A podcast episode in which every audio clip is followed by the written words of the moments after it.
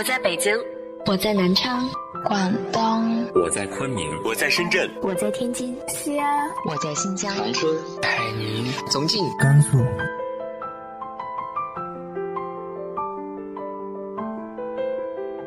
这里是 FM 幺八零八四，昨天的你的现在的未来，我是主播背着吉他的蝙蝠女侠。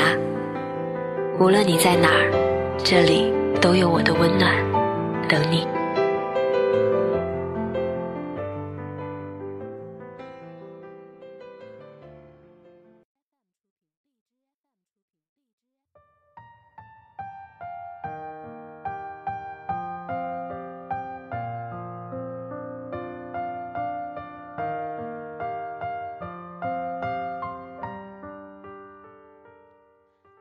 嗨，亲爱的你，晚上好。青春有很多面，青春里有很多人，青春它越走越远。今天和大家分享的文章来自于蓉蓉的《远走他乡》。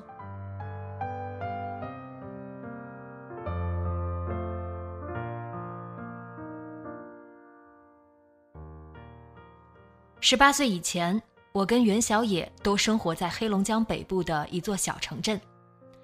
黑龙江的冬天，风来的比雨雪凛冽。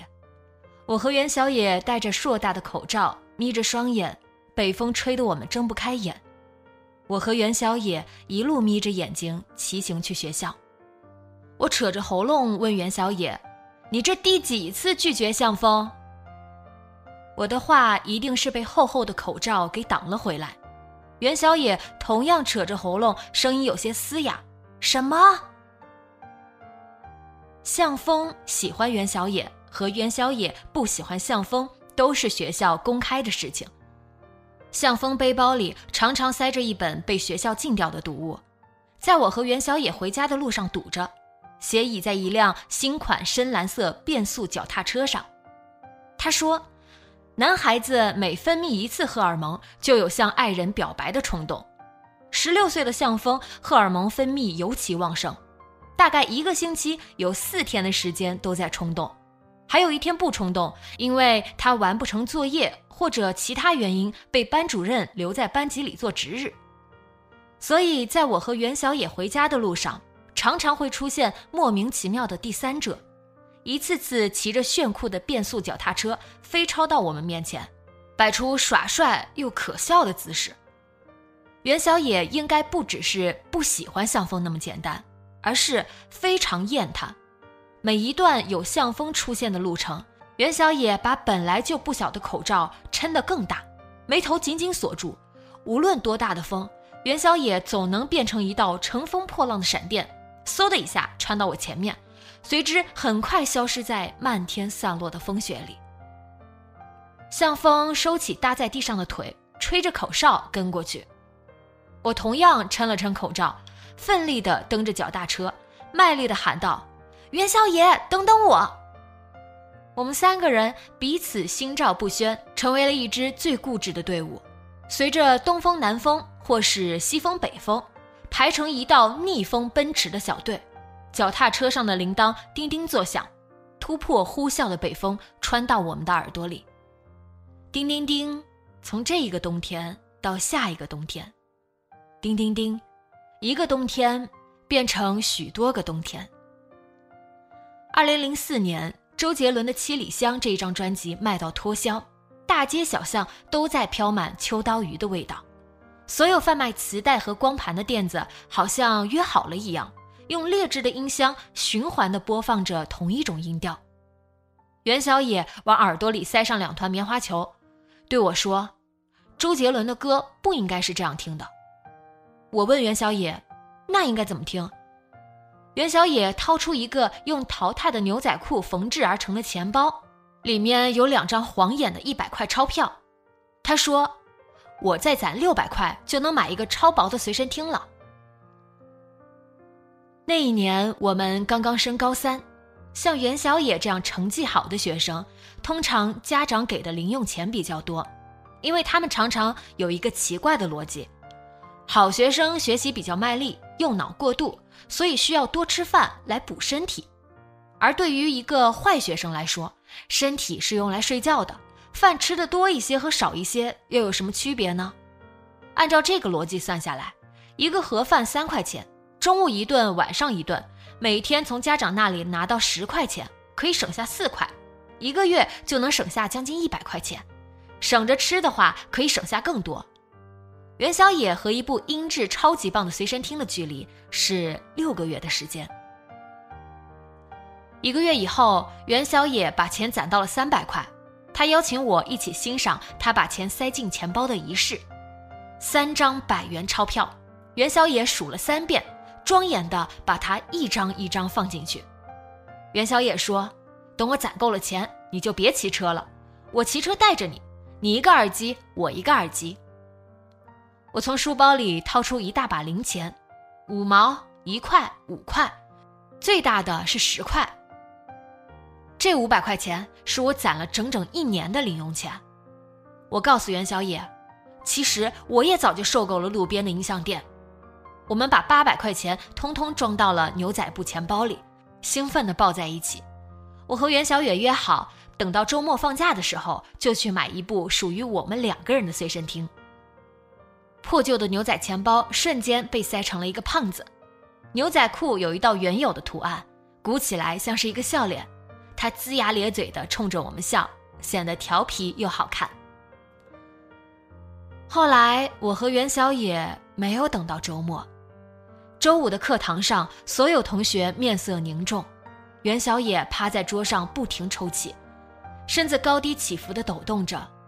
班主任的眼镜片后面是一道道让人寒颤的光芒，他的声音吓得人发抖：“谁拿了袁小野的八百块钱？”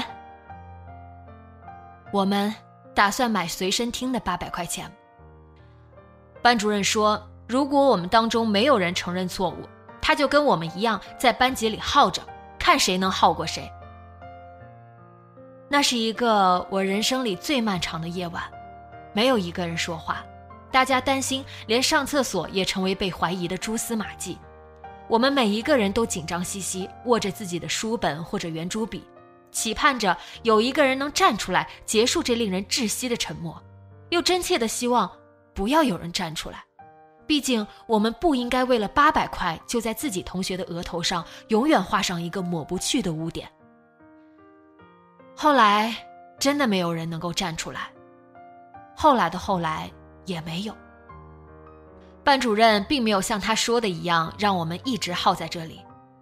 晚课的铃声一响，他幽怨地叹了一口气，眼里闪着泪，说：“放学吧。”回家的路上，我们没有骑车。袁小野看起来比我还要沮丧，一直哭，一直哭，哭得让人心里不好受。我停下脚步说：“袁小野，你不要哭了，我丢的比你还多。”袁小野马上停下脚步和哭声，跨上脚踏车。冲进我眼前的夜色里。周末的时候，向风把一部崭新的随身听交到我手里，让我转交给袁小野。我很兴奋，哪里来的？向风咧开嘴笑，摆出一副云淡风轻的模样。他把连在蓝灰色外套上的帽子罩到头上，右腿紧贴着一台破旧的二八式自行车。后来，一切事情发生的莫名其妙。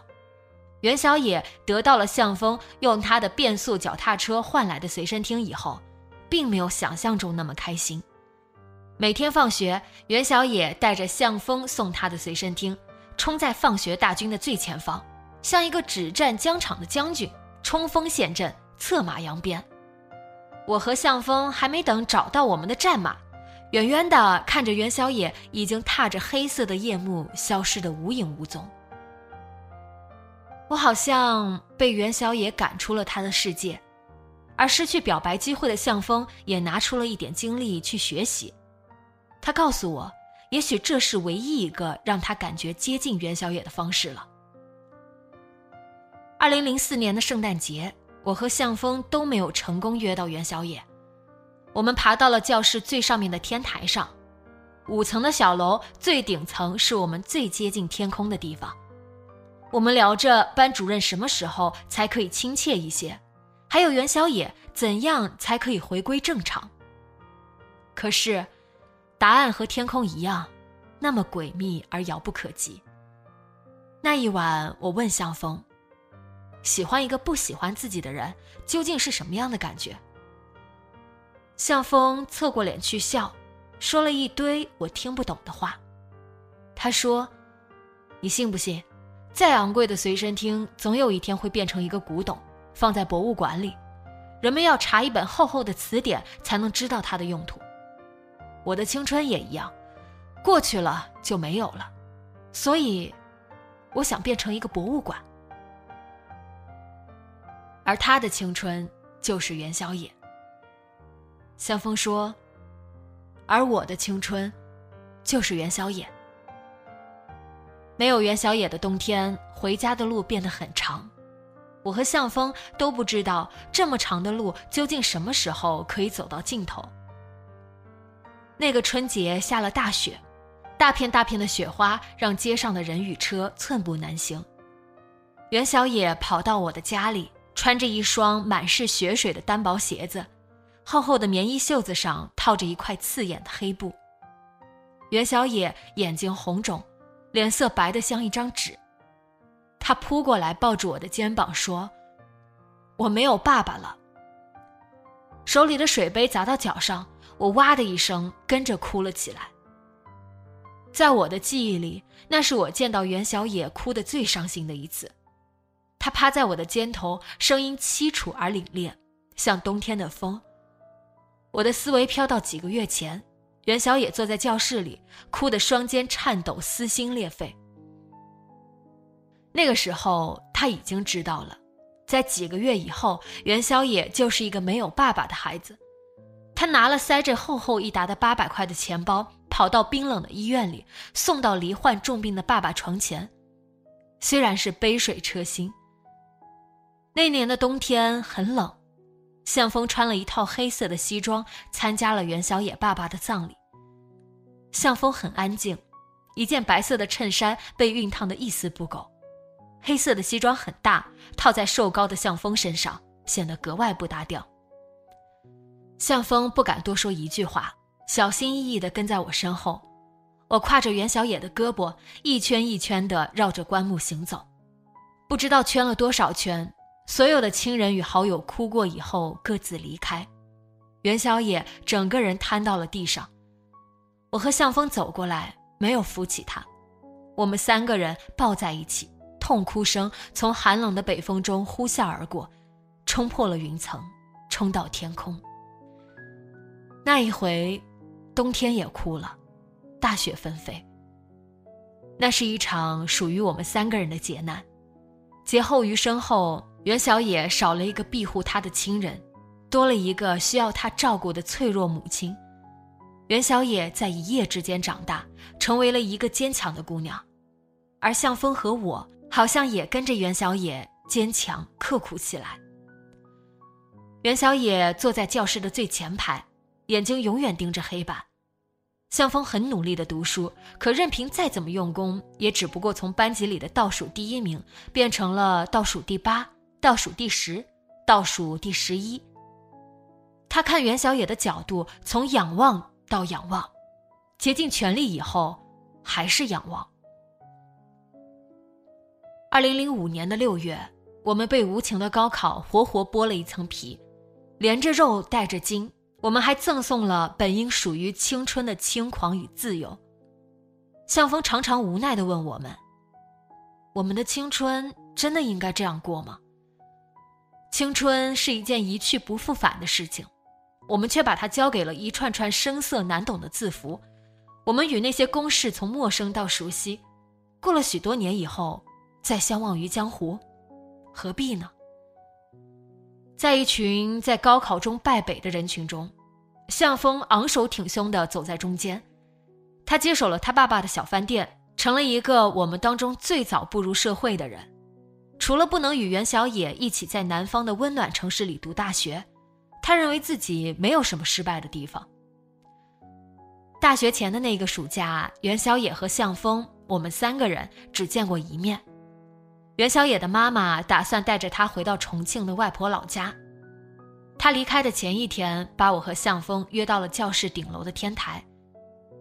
那一年，我们居住的小镇没有高楼林立，站在五层高的天台上，远远的眺望出去，可以看到烟火缕缕，人马平生。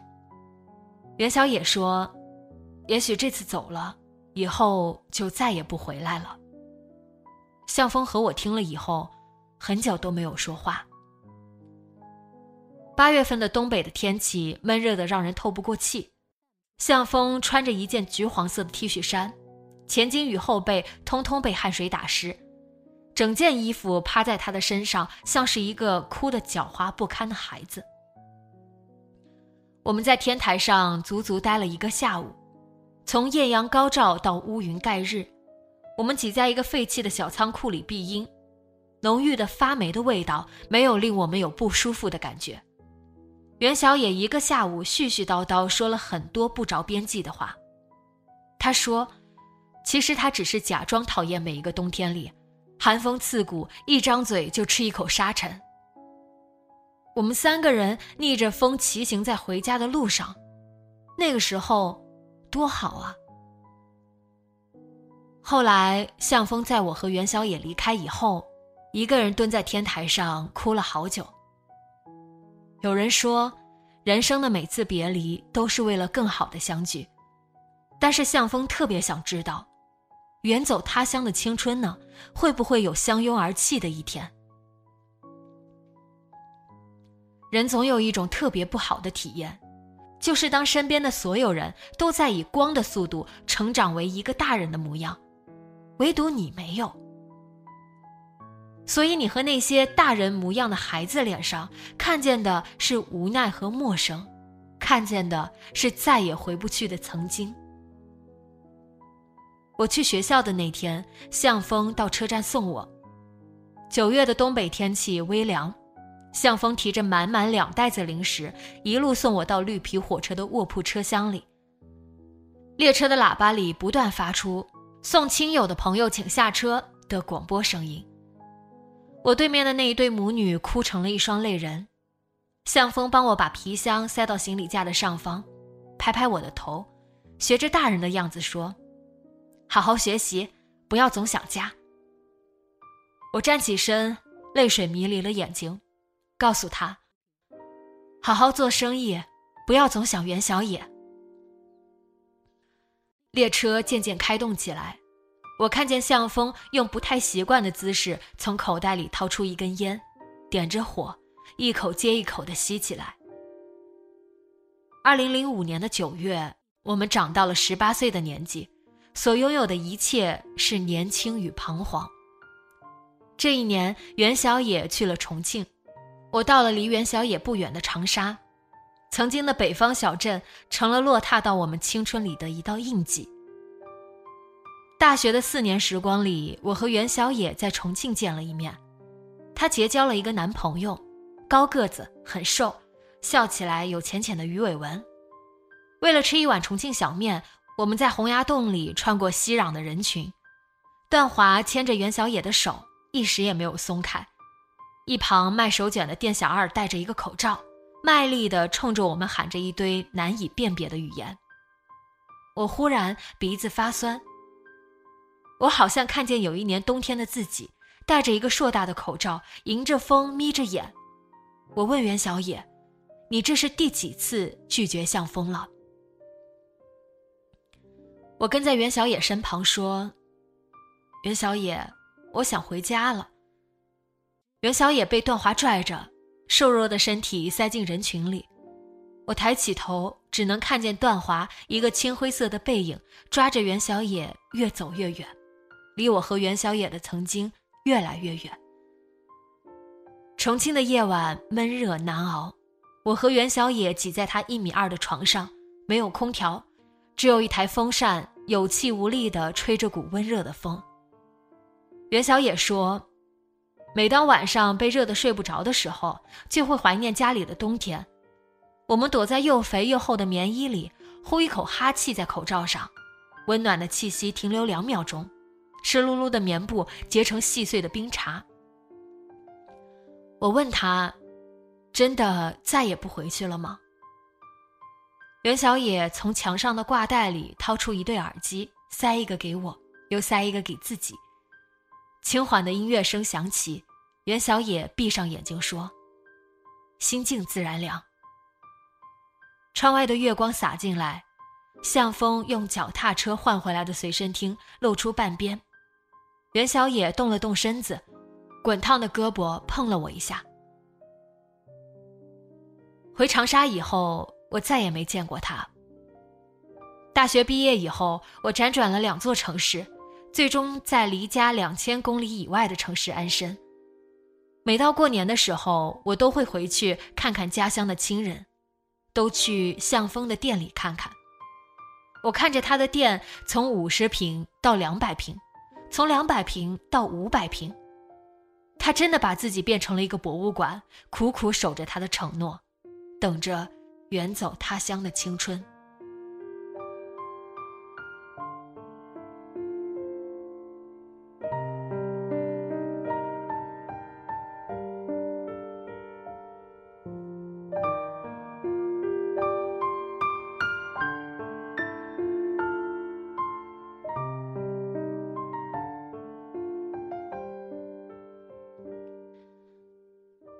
生命里有没有这样一个已经走远却在记忆里越刻越深的人呢？直接在节目下方留言分享给我吧。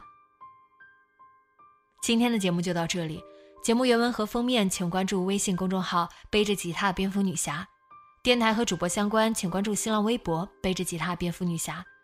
今晚做个好梦，晚安。